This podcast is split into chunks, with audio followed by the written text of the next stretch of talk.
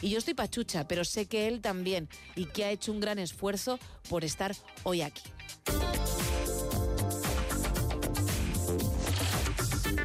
Estoy hablando de nuestro doctor, de Joaquín Álvarez Gregori. Muy buenas noches. Buenas noches, Gemma. Buenas noches a ti y a todos nuestros oyentes y, por supuesto, en este primer programa del año, felicitarles a todos un nuevo 2024 que empezamos ahora mismo y que de momento esperemos que, en adelante esté mejor que ahora mismo, porque realmente la situación epidemiológica en cuanto a contagios de enfermedad respiratoria está siendo bastante llamativo.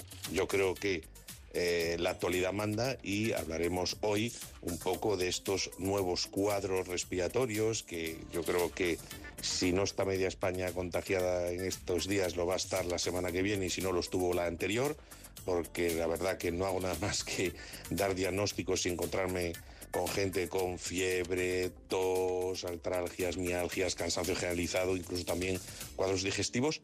Por cierto, a cualquier edad, ¿eh?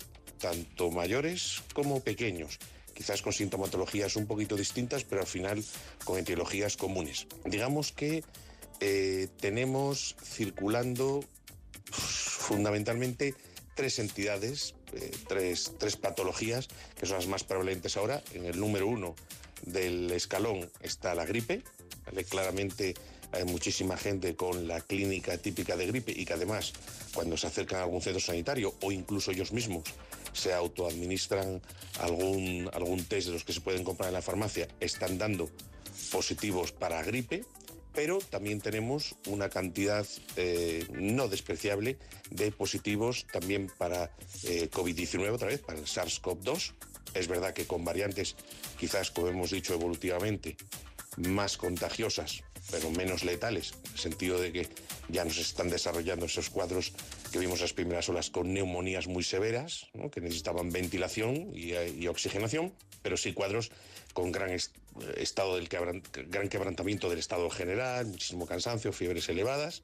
Y luego otro grupo más reducido, pero que también más típico en niños pequeños, pero también lo estamos viendo en personas eh, mayores, cuando digo mayores ya ancianos, ¿no? de edad avanzada, 75, 80, 85 años y más, que están dando también algún positivo a virus incitial respiratorio. En cualquiera de los casos, lo más normal, como he dicho, está siendo la gripe, un cuadro que empieza además de manera bastante súbita.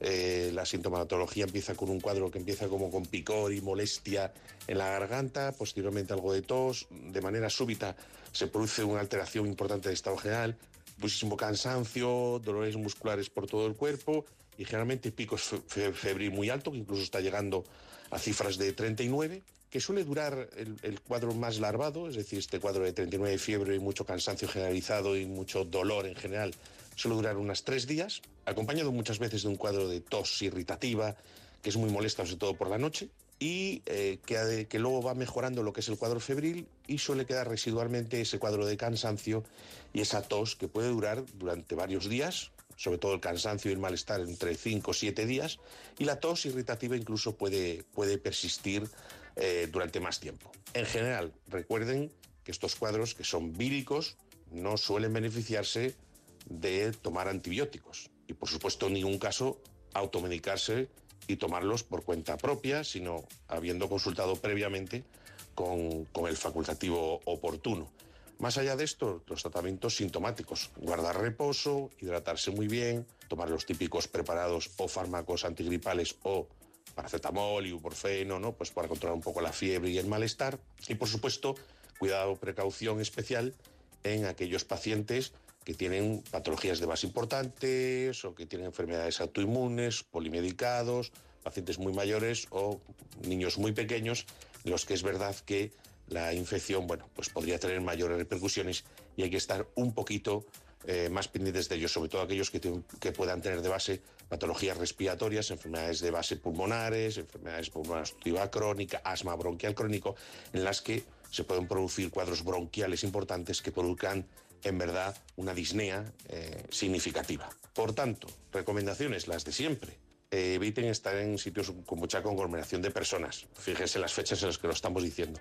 Yo de verdad que recomendaría ponerse la mascarilla en estas situaciones.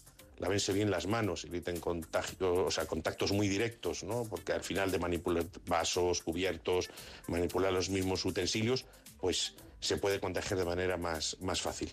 Eh, y si están enfermos, pues guarden reposo y vigílense un poquito la evolución y coméntenselo a su médico en caso de ser necesario. Tampoco acudan a la primera de cambio al centro de salud o al hospital. Van a estar mal, van a tener fiebre. Bueno, eso es normal, pero si no, también van a promover y ayudar un poco al colapso ¿no? de las instituciones. Eh, se puede hacer un seguimiento en domicilio, tomándose cada uno sus preparados, sus paracetamoles y mucho líquido, y salvo los casos que he dicho de especial cuidado, pues tampoco hay por qué estar reiterando visitas y visitas y visitas a los centros sanitarios. Y nada más. Buenas noches a todos, que disfruten de la próxima noche de Reyes y bueno, si han sido buenos que les traigan muchos regalos y si han sido malos, imagino que alguno también les caerá. Buenas noches.